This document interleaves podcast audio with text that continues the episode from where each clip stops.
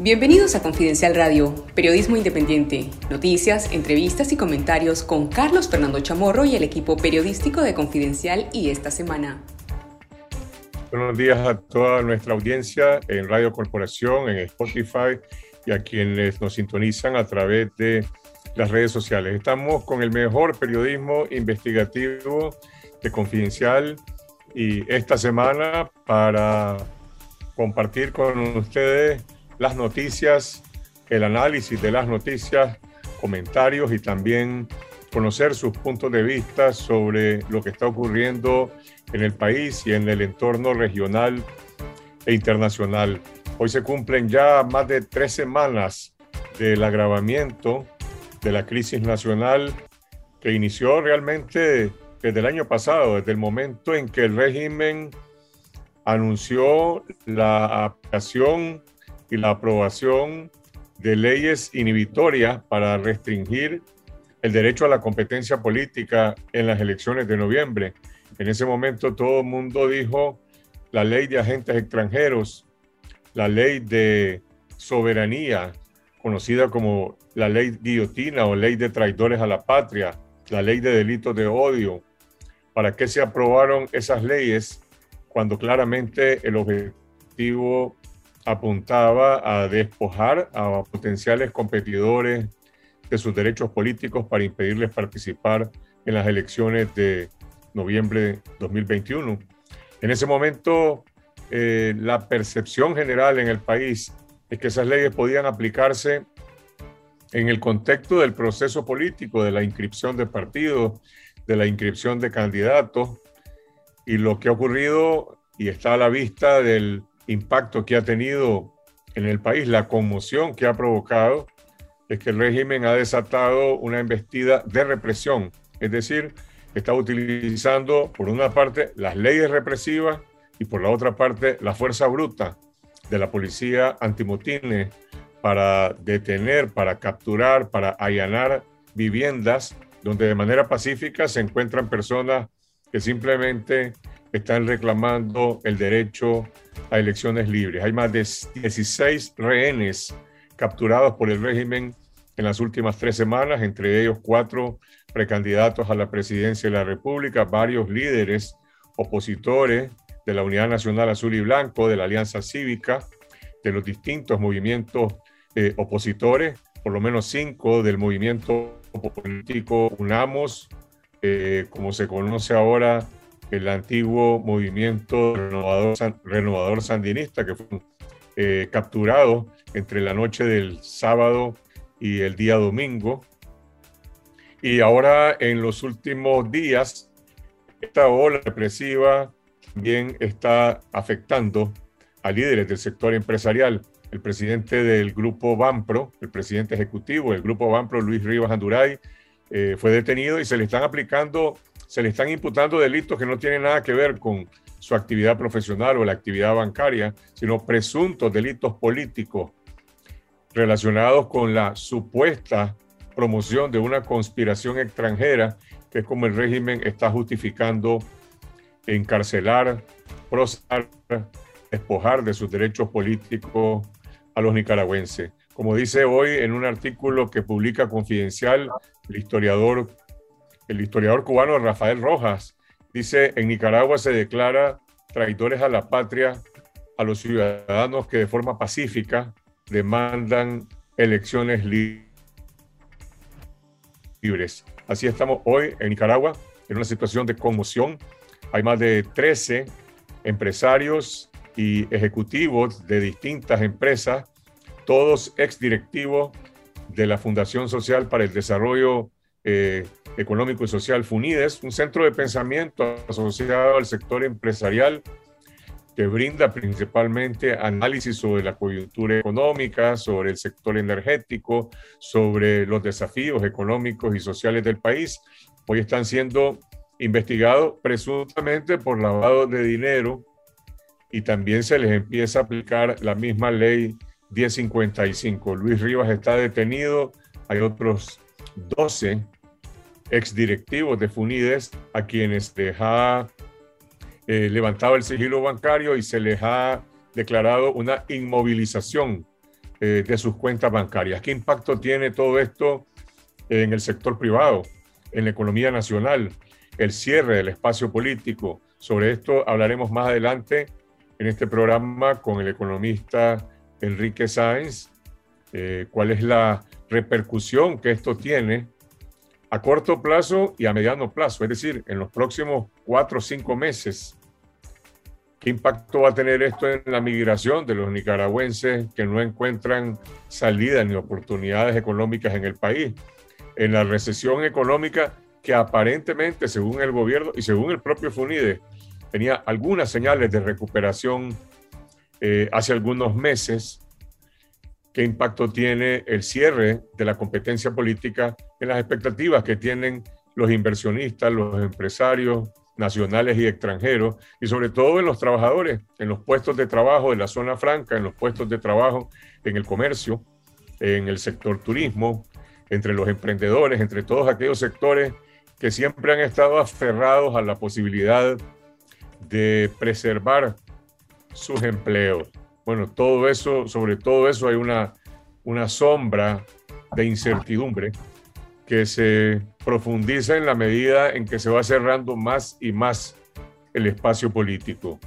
Vamos a hablar también sobre los rehenes, sobre esas 16 personas que están detenidas y que están secuestradas sin haber tenido la mayoría de ellos ningún contacto con sus familiares, ni tampoco con sus abogados, en un caso extremo de privación de derechos humanos básicos de detenidos.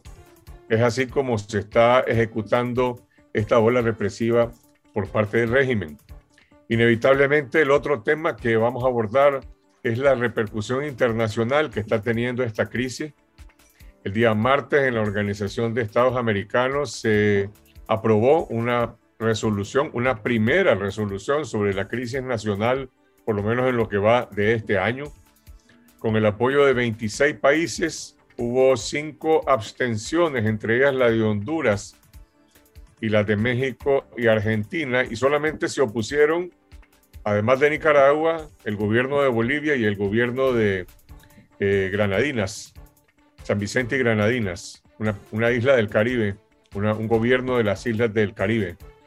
Eh, ¿Qué viene después en la OEA? Bueno, hay, una, hay, un llamado para que esta crisis sea analizada por los cancilleres y eventualmente se discuta la aplicación de eh, qué consecuencias tiene la violación de la Carta Democrática por parte del gobierno de Ortega ante la OEA y, y las repercusiones que eso puede tener para su propio gobierno, que no tenía antes legitimidad y que ahora simplemente se está terminando de enterrar y de sepultar la legitimidad política. La legitimidad se puede enterrar y se puede recuperar y se puede restablecer y solo se puede restablecer con elecciones libres, transparentes y además competitivas. El asalto del régimen a la competencia política está marcando eh, pues una forma de gobernar, una forma de gobernar sin competencia, donde Ortega pretende reelegirse como en 2016, sin competencia, con la participación de los partidos colaboracionistas Realmente esto está teniendo un enorme impacto en, América Latina, en el sistema interamericano, en la comunidad internacional, en Europa, donde se abren y se debaten diferentes opciones sobre qué va a pasar con un gobierno paria, como dicen algunos. ¿Qué impacto va a tener esto en su naturaleza política y sobre todo en el impacto que puede tener en el entorno económico y social para los nicaragüenses? Hablaremos también sobre el debate que está planteado entre algunos sectores de la oposición. Se puede ir a elecciones en 7 de noviembre en estas condiciones. El Partido Ciudadanos por la Libertad, que lidera la Alianza Ciudadana o la Alianza Ciudadanos por la Libertad, mantiene que seguirá en este proceso electoral y participará con los precandidatos que queden, después de que hay cuatro que están presos, a los que ya el régimen está iniciando procesos para despojarlos de forma definitiva de sus derechos políticos, y hay otros que también están amenazados. ¿Qué viabilidad tiene para el electorado, para la población, eh, participar en una elección eh, en estas condiciones. Esos son los temas de hoy. Seguramente hay otros que nuestros colegas periodistas de Confidencial pueden agregar de la cobertura que estamos realizando día a día, en cada momento, a pesar de la intimidación, a pesar del cierre de los espacios, a pesar del allanamiento de nuestra redacción por segunda vez desde el 20 de mayo. Aquí estamos informando y compartiendo con ustedes las noticias más relevantes de Nicaragua y de nuestro entorno internacional. Ivette. Eh, para interactuar con nuestra audiencia, los invitamos a que envíen sus dudas y comentarios a nuestro invitado, el economista Enrique Sáenz, a través de la vía de WhatsApp 82 52 43 83. Ahí pueden estar en contacto con nosotros, los periodistas de Confidencial. Ya se encuentra eh, con nosotros los periodistas de Confidencial y esta semana Moisés Martínez, Juan Carlos Pou e Iván Olivares, quienes, con quienes estaremos conversando esta mañana. Empecemos con lo que está ocurriendo eh, con el despliegue policial, con el cierre de los espacios para ejercer derechos como la libertad de reunión, la, la, libertad de movilización. Ayer en el programa Esta Noche vimos las imágenes del despliegue de la policía en diferentes puntos y de lo que dicen algunos activistas sobre de qué manera se está viviendo de manera eh, cotidiana, en el día a día, el asedio policial, las posibilidades de mantener viva estos espacios de libertad de expresión, de libertad de prensa y de ejercer el derecho ciudadano eh, a la protesta cívica, que no es un delito, que no es un crimen, como pretende imponerlo la dictadura. Y ve qué, cuál es el, la atmósfera que se respira en estos momentos en el país. La vida cotidiana, la vida económica sigue su curso y la represión sigue otro. ¿Cómo se sobrevive hoy, en este momento, bajo el Estado policial? ¿Cómo afecta a la población o no le afecta? Porque mucha gente dice, bueno, yo no me entero y no estoy afectado por estas cosas porque no me meto en política. Bueno, hay un ambiente de mucha incertidumbre en la población. Eh, pues mucha gente se pregunta, ¿y ahora quién sigue? Eh, con esta arremetida de arrestos que se han dado en las últimas dos semanas. Eh, si bien eh, pues en las calles la población está saliendo de su trabajo porque sin duda la vida sigue y la gente tiene que trabajar, pero hay esa intranquilidad, esa incertidumbre en la población. los arrestos de las últimas dos semanas ah, le han venido a generar mayor presión a la que ya tenía la sociedad nicaragüense y la clase política de este país. Inclusive el mismo régimen ha llevado su, o sea, sus violaciones son conocidas a nivel eh, internacional, pues ha, se, ha vuelto a colocar en la palestra pública con estas acciones arbitrarias que han cometido en las últimas dos semanas. ¿Hay alguna noticia, información que no conocemos sobre el estado de los tres precandidatos presidenciales que están en el chipote, me refiero a Arturo Cruz, a Félix Maradiaga y a Juan Sebastián Chamorro, ya sea de parte de sus familiares, de sus abogados o representantes y de los otros líderes opositores y también los ex eh, funcionarios de la Fundación Violeta Barrios de Chamorro que están en el chipote. Ellos continúan incomunicados. Eh, Ayer conversamos con algunos de sus familiares y lo que dicen es que solamente les permiten eh, pasarles agua en el desayuno, a veces pueden eh, pasarles café. Eh, en otras ocasiones les han recibido eh, Gatorade, pero nada de alimento sólido.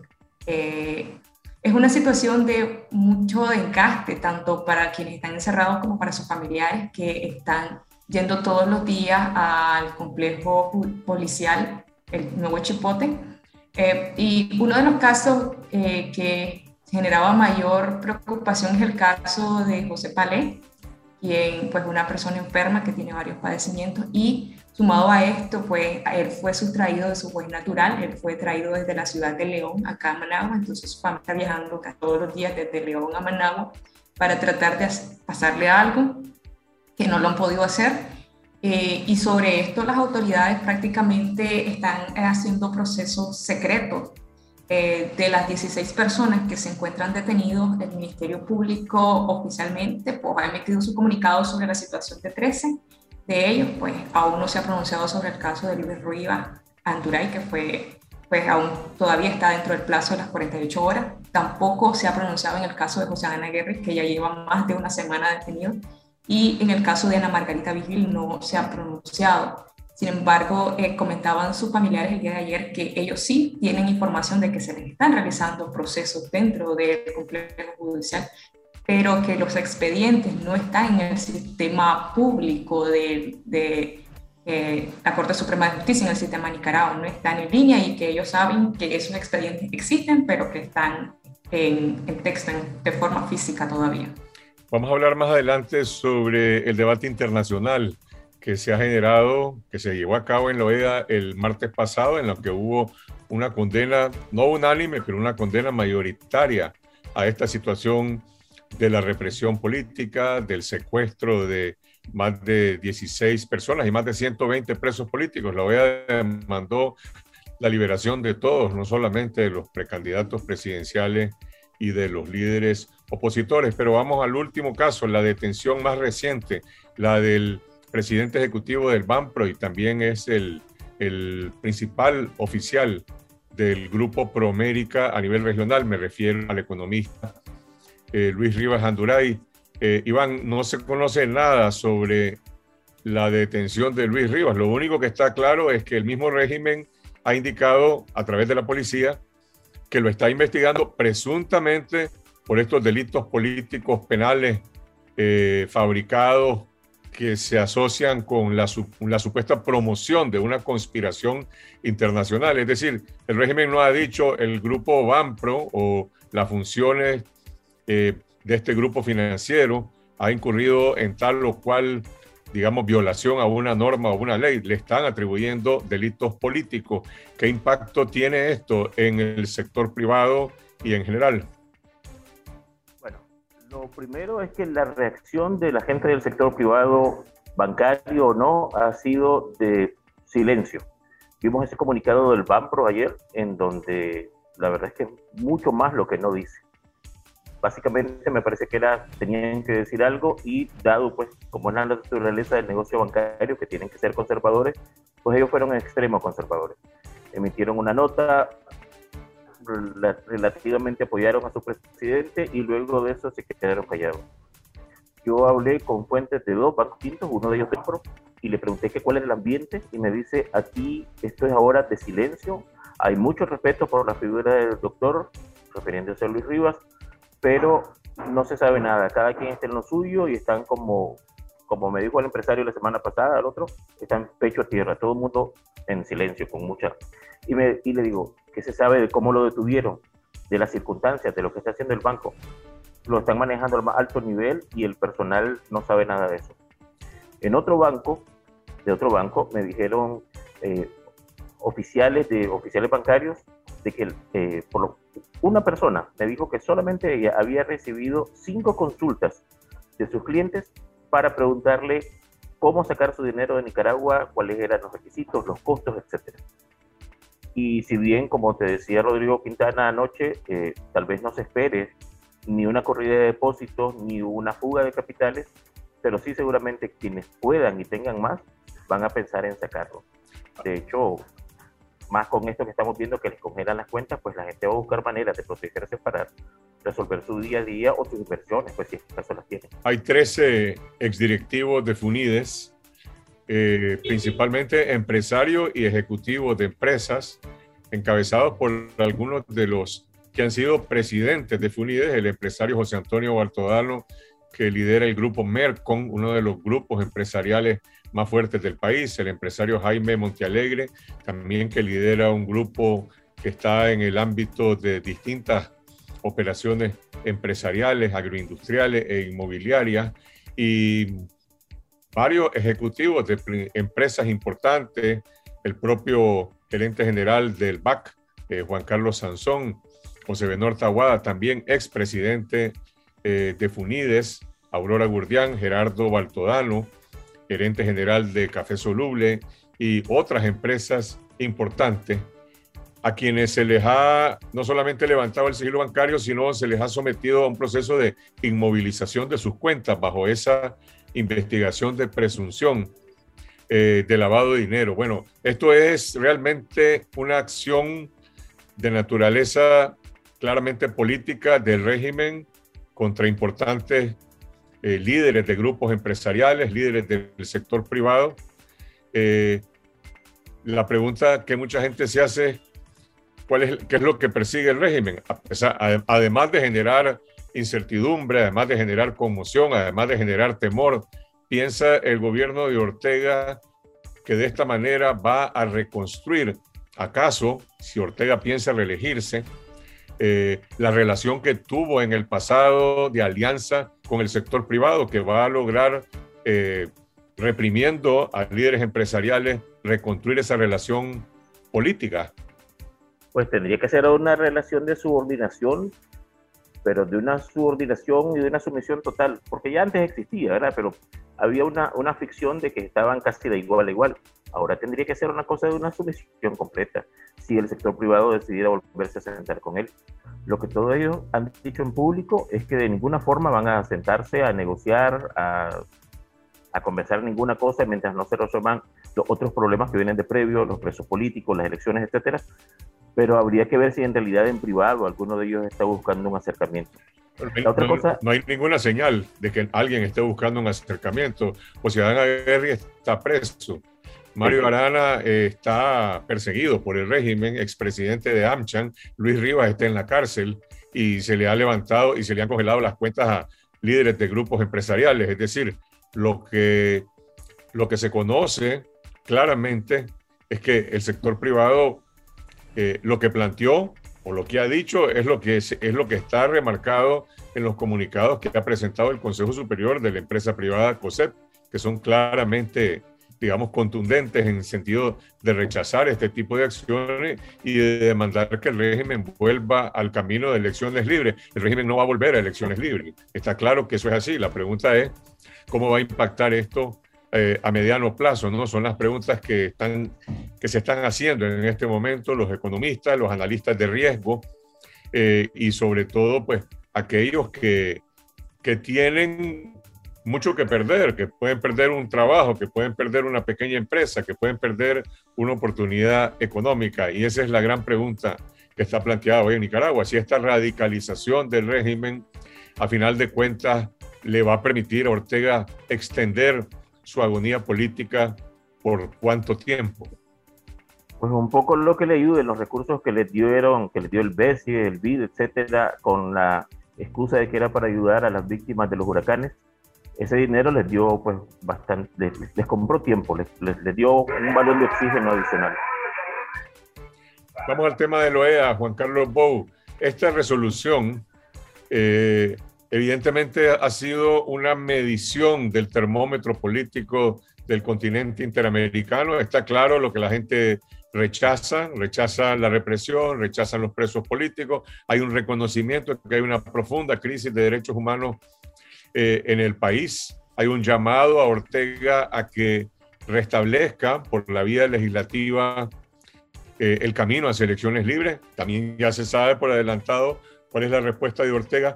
¿Qué viene después? En la ruta de la OEA hay posibilidades de que entre en este proceso eh, Naciones Unidas, que se amplíe este concierto internacional. Pues lo que se espera es para los próximos meses probablemente otra reunión del Consejo Permanente donde sí ya se, eh, se le dé el llamado a los cancilleres. Esto fue, eh, probablemente fue la última oportunidad que le dio en los países de la OEA a, Ortega. O sea, le dicen, ya tenemos los votos suficientes para aplicarte la Carta Democrática, ¿ya? Eh, lo que te estamos diciendo es volver a la senda, ¿ya? Sea, liberar los presos políticos, porque además la resolución fue bien, eh, fue directa, no fue una resolución ambigua. Le dijo, esto es lo que queremos, o sea, condenamos los presos políticos, liberarlos, y queremos elecciones libres y observadores de la OEA y de otros países, ¿ya? Una resolución aprobada por 26 votos, primera vez que una resolución contra Nicaragua tenía esa votación, y le dicen, además, tenemos ya los votos para aplicarte la Carta Democrática. Y a la par, estos votos podrían aumentar, porque eh, este, el elemento de Argentina y México que no votan a favor se abstienen, pero porque ellos tienen la intención de buscar un acercamiento bilateral. Cuando estos países no lo logren, que es lo más previsible, estos son votos que van a pasar a ser votos a, favor de, de, una resolución o en este caso de aplicar la Carta Democrática. Lo que se está manejando es eso, una próxima reunión, porque estas reuniones además las puede llamar en cualquier momento. Eh, lo puede pedir el, el secretario general Luis Almagro, secundado por otros países, y probablemente en un mes, mes y medio, dice, la en Nicaragua sigue en problemas, no ha cambiado nada, en cambio se ha recrudecido, necesitamos una reunión para llamar a los cancilleres que, que, que, que son los que, eh, los que pueden expulsar a Nicaragua o suspenderla. Como ocurrió en 1979 con el régimen de Somoza, cuando una reunión de cancilleres eh, ante la grave crisis de derechos humanos, el genocidio, las masacres eh, perpetradas por el régimen desde septiembre de 1978, eh, decretó la condena general al régimen de Somoza, pero además demandó la sustitución del régimen de Somoza. Son otros tiempos. habrá que ver realmente cuál es el balance político en el continente interamericano. Bueno, la administración Biden está promoviendo lo que ellos llaman eh, el multilateralismo o actuar en conjunto con otros gobiernos, con la Unión Europea, con España, con Gran Bretaña, con Canadá, por supuesto, y también con otros gobiernos eh, latinoamericanos. Vamos al tema de la oposición. Moisés, la semana pasada te hice la pregunta, ¿qué se puede esperar de esta iniciativa del Partido Ciudadanos por la Libertad que dice vamos a ir a elecciones con el que quede? Eh, te vuelvo a hacer la pregunta. Esta posición se mantiene vigente en este momento. Ayer llegó eh, Medardo Mairena a C por L. Se sabe si hay alguna decisión, si ha cambiado algo para C por L en relación con el arresto que se produjo, digamos, del jueves pasado a hoy, por una parte, y ahora con esta embestida contra el sector privado. Pues fíjate que precisamente esta última embestida ha provocado lo que podríamos denominar, Carlos Fernando, una especie de pausa en este, digamos, debate electoral. O sea, yo siento que el proceso electoral eh, que se, congeló y uno de sus mayores, digamos, este, eh, testigos de eso es precisamente ese por él. Recordad que la semana pasada hablamos de que ellos anunciaron que iban a hacer ajustes precisamente el mecanismo para adecuarlos para trabajar con los candidatos que quedaban en vista que los otros cuatro precandidatos estaban, estaban presos. No han anunciado esos ajustes todavía.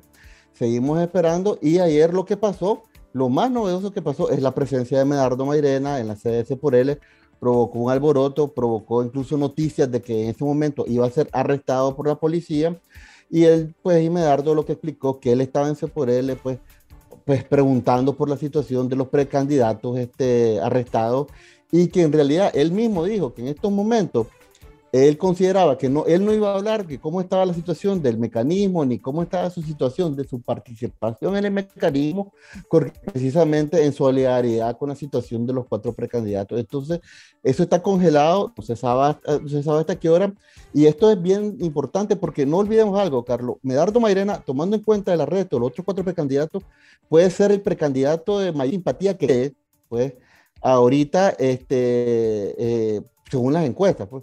O sea, están arrestados los cuatro principales, digamos, que junto con Medardo competían un poco. Ahora con el arresto de los otros cuatro, solo Medardo queda. Y hasta el momento yo no lo he visto ni a él muy firme, lo he visto muy, muy comedido y obviamente, y sí, reconoció que ahorita existe una pausa o, un congelamiento en el mecanismo ese poder y, en, y en el proceso electoral como tal, digamos.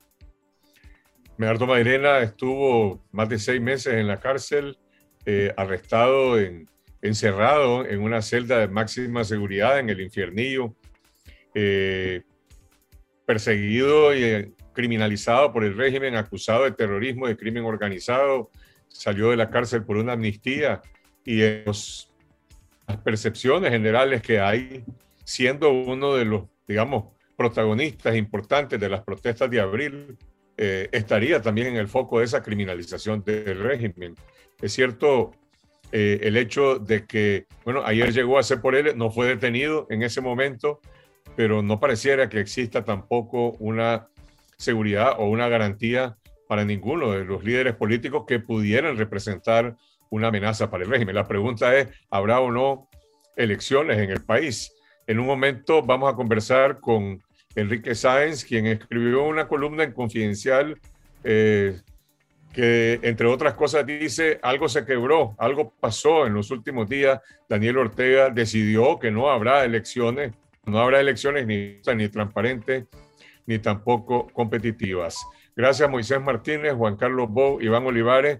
Continuamos en Confidencial Radio con lo mejor del periodismo independiente de Confidencial y esta semana. Recuerden que pueden escribirnos a la línea de WhatsApp 8252 4383 para enviarnos sus comentarios y preguntas para nuestro invitado de hoy, que ya se encuentra con nosotros, el economista Enrique Sáenz. Buen día, gracias por estar con nosotros. Buenos días, Buenos días, Buenos días, Carlos.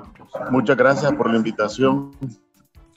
Gracias, que hace un momento conversábamos con los reporteros de Confidencial que están cubriendo este momento de agravamiento de la crisis nacional sobre el impacto que ya está teniendo el cierre del espacio político, la captura de cuatro precandidatos presidenciales, más de diez dirigentes políticos, eh, destacados líderes del sector empresarial, y también el proceso político que se, lleva a cabo contra varios exdirectivos eh, de FUNIDES, por una parte en la economía nacional, en las expectativas de los empresarios, de los inversionistas, de los trabajadores a corto y mediano plazo, y también el tema que mucha gente se sigue preguntando, ¿habrá elecciones o no el 7 de noviembre? Es decir, elecciones competitivas, elecciones en las que pueda participar la oposición que está sometida hoy bajo estado policial y con el arresto de varios de los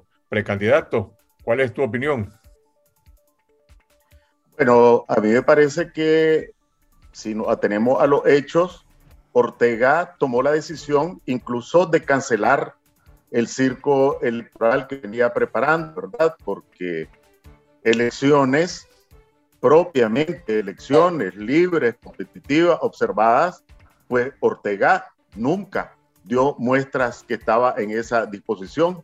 Sin embargo, vino preparando un conjunto de, acciones de carácter legal, llamémosle legal, ¿verdad? Las leyes del combo represivo, eh, las reformas a la ley electoral y después un conjunto de condiciones electorales, apropiarse de la totalidad de la estructura electoral, copar con sirvientes el Consejo Supremo Electoral, despojar de personalidad jurídica al PRD, hasta allí era el circo electoral.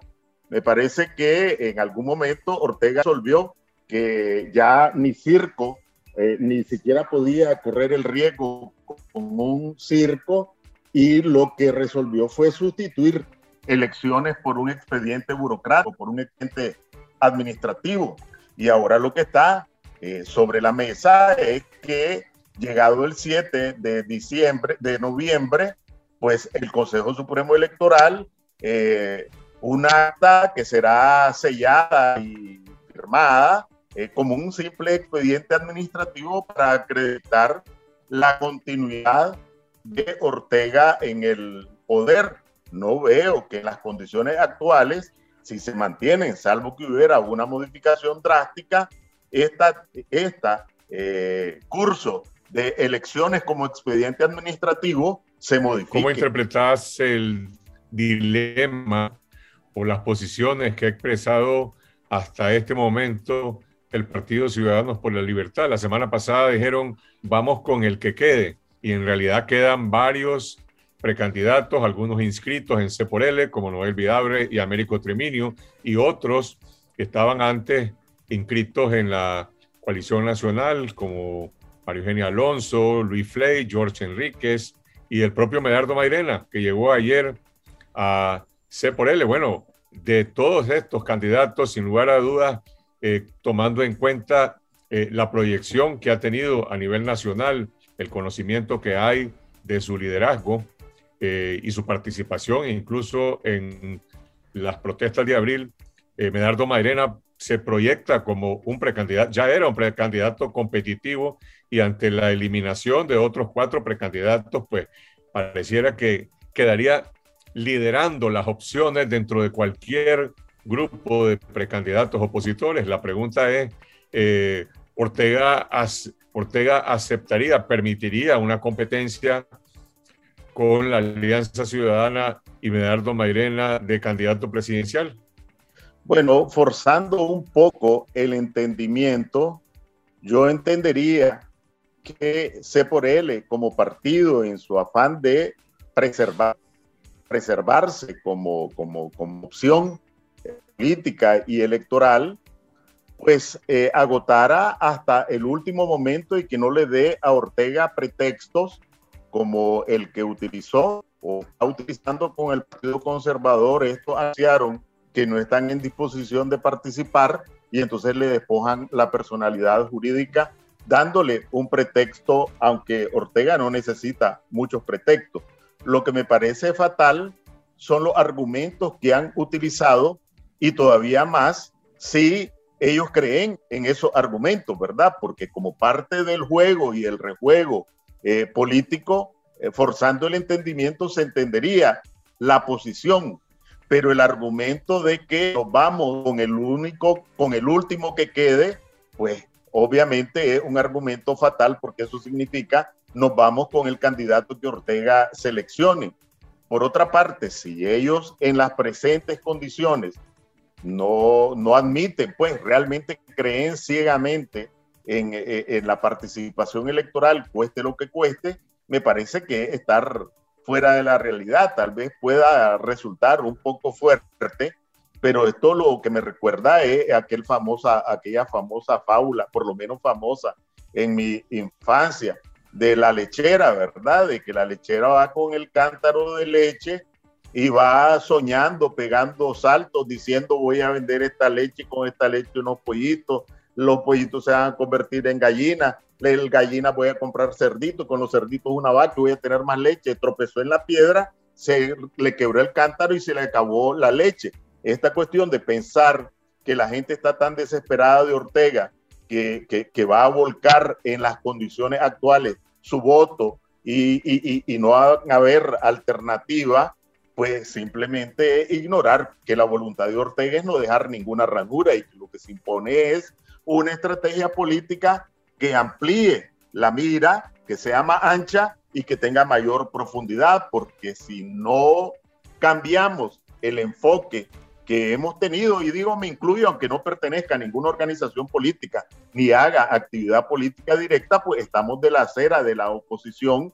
Si no cambiamos de enfoque, eh, pues nos vamos a estrellar una y otra vez cuando el de Ortega está claro. Si no reconocemos esa realidad, no la vamos a poder transformar. El impacto del cierre del espacio político en las proyecciones económicas y sociales del país. Es decir, hasta hace poco habían algunas proyecciones, podían ser discutibles o no, tanto del Banco Central como de Funides, que indicaban una leve recuperación económica como resultado del acceso a recursos externos, el impacto de las remesas, algunas obras de inversión y cierto dinamismo del sector externo. Pero aquí estamos en una situación en la que no solamente se, cerró el espacio político, sino que el régimen está incluso ampliando esta embestida de represión contra líderes del sector empresarial, contra no solamente ejecutivos operadores políticos del sector empresarial como José Adán Aguirre, como Mario Arana, eh, sino también como empresarios que representan importantes grupos económicos que están siendo también ahora criminalizados como parte de este proceso. ¿Qué impacto tiene esto en el sector privado? ¿Qué impacto tiene esto en proyecciones económicas del país? Sí, primero sobre las eh, proyecciones del gobierno. Ellos dieron a conocer los resultados eh, de, con un tono triunfalista del primer trimestre, un crecimiento superior al, 30, al 3%.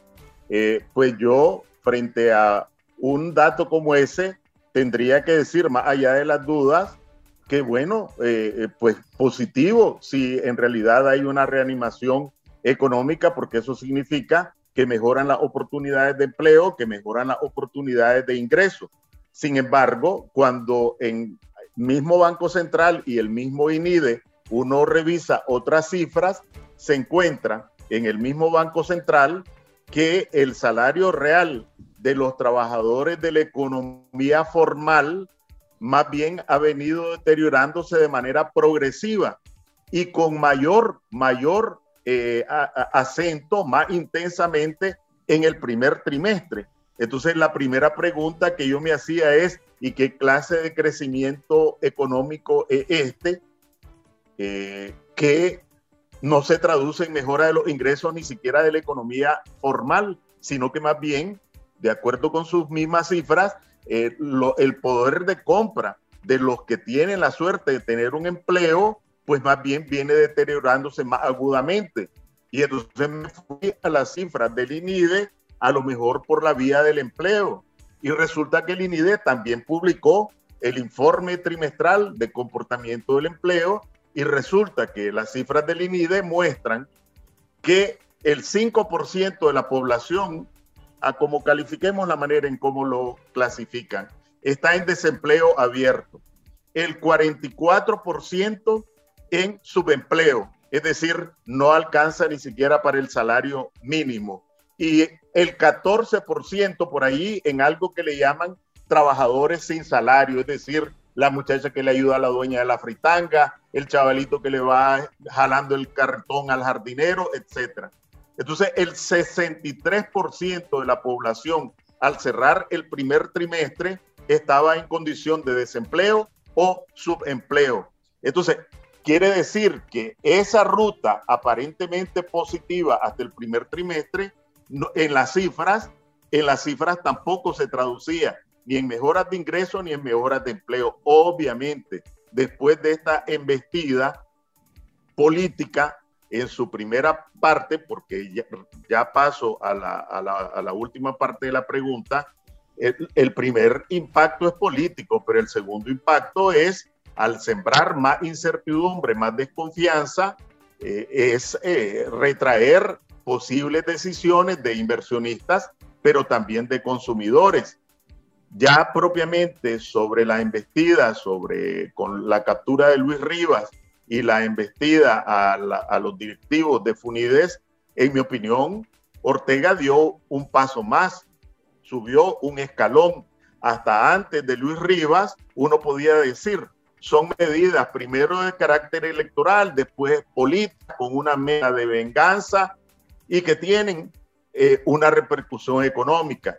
A partir de la captura eh, y el secuestro de Luis Rivas, son medidas que tienen un impacto económico directo y después político, pero primero directo. Y a mí me parece que esta medida, que evidentemente tiene eh, un marco por detrás, yo no puedo, no puedo olvidar que Ortega impuso aquellas reformas a, la ley de consumidores con apariencia inocente, pero que en realidad lo que pretendía era ponerle una pistola en la cabeza a los banqueros para que reabriera las operaciones financieras a, a, quienes habían sido sancionados por lavado de dinero, por corrupción, etcétera.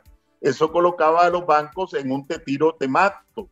Si accedían a Ortega, eh, pues se arriesgaban a que los bancos corresponsales, sin los cuales no pueden operar en Estados Unidos, pues cortaran los vínculos. Y si no accedían a la imposición de Ortega, se exponían acciones como esta.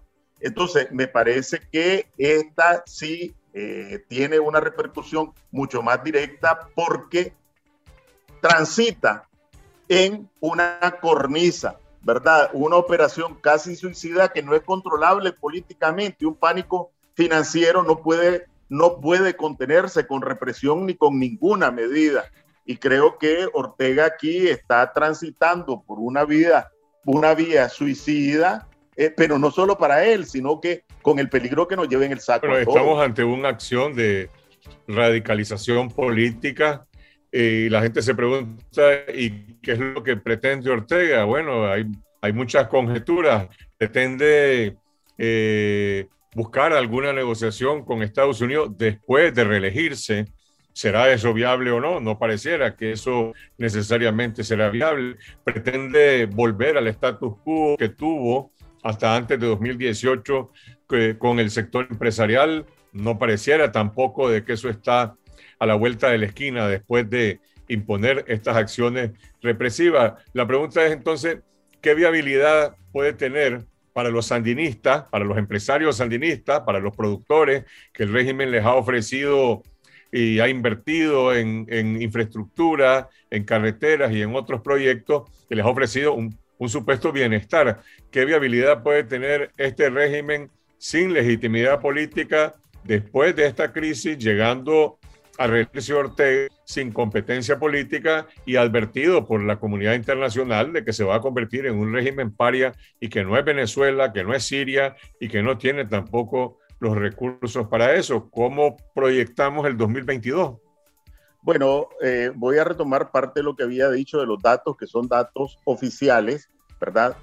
Eh, Ortega consiguió unos recursos a partir de la desgracia de los nicaragüenses, la pandemia, los huracanes, que le permite inflar una burbujita para mostrar estas cifras, pero que no tiene ninguna sustención real. Y como decía, esa burbujita, eh, de acuerdo con las cifras de ellos mismos, no se traduce en empleo estable, en mayores empleos y en mejora de ingresos para quienes tienen la suerte de tener empleo. En consecuencia, la persistencia de la crisis socioeconómica eh, aún, aún de esta, de esta embestida, pues, eh, sus mismos datos, es que esa crisis va a persistir. Y esto afecta a sandinistas y no sandinistas, empresarios sandinistas y empresarios no sandinistas. Y ellos lo tienen que ver todos los meses en su estado de resultado, en su estado financiero. Y la mayoría tienen la capacidad para interpretar esto políticamente, sin solo reduciéndonos al ámbito económico.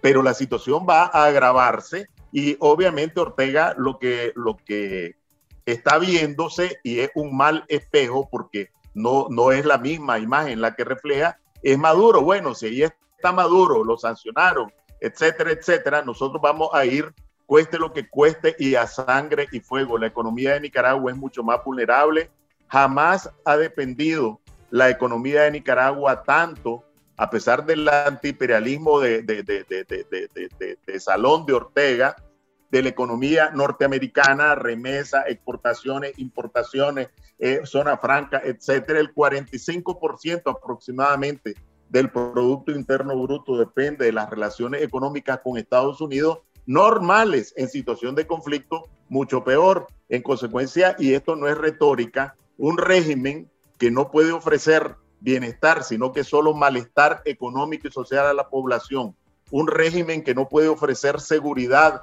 a los actores económicos, un régimen que solo puede ofrecer incertidumbre y desconfianza a la población, es un régimen que no puede sostenerse porque por la fuerza podrá prolongar su agonía, pero nada más. Gracias, Enrique Sáenz. Ese es parte del el panorama del 2022, que puede ser mucho peor incluso de lo que está viviendo hoy Nicaragua en 2021, peor para todos, peor para los nicaragüenses, peor para el régimen, peor para los sandinistas que todavía respaldan eh, este proyecto de radicalización política, este salto al vacío de Daniel Ortega que no le, no le da estabilidad, no le da salida a Nicaragua, le da posibilidades de preservarse en el poder, quizás el día de hoy, mañana, incluso hasta de reelegirse sin competencia política, pero sin ninguna proyección de futuro, de esperanza o de estabilidad para Nicaragua. Gracias a toda la audiencia que nos ha acompañado esta mañana en Confidencial Radio.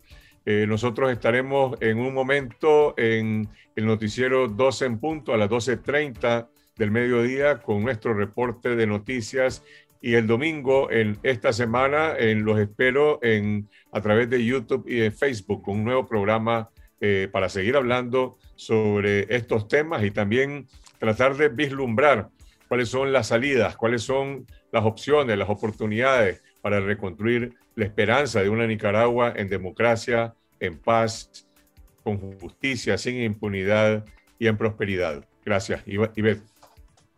Gracias, Carlos Fernando. También, antes de finalizar, eh, queremos leer algunos eh, comentarios de nuestra audiencia que nos están eh, enviando mensajes desde fuera del país. Dice a echar para adelante y cueste lo que cueste. Y hay algunas, señalan muchas incertidumbres en torno a la aplicación de la Carta Democrática, cuáles serían las consecuencias para el pueblo de Nicaragua.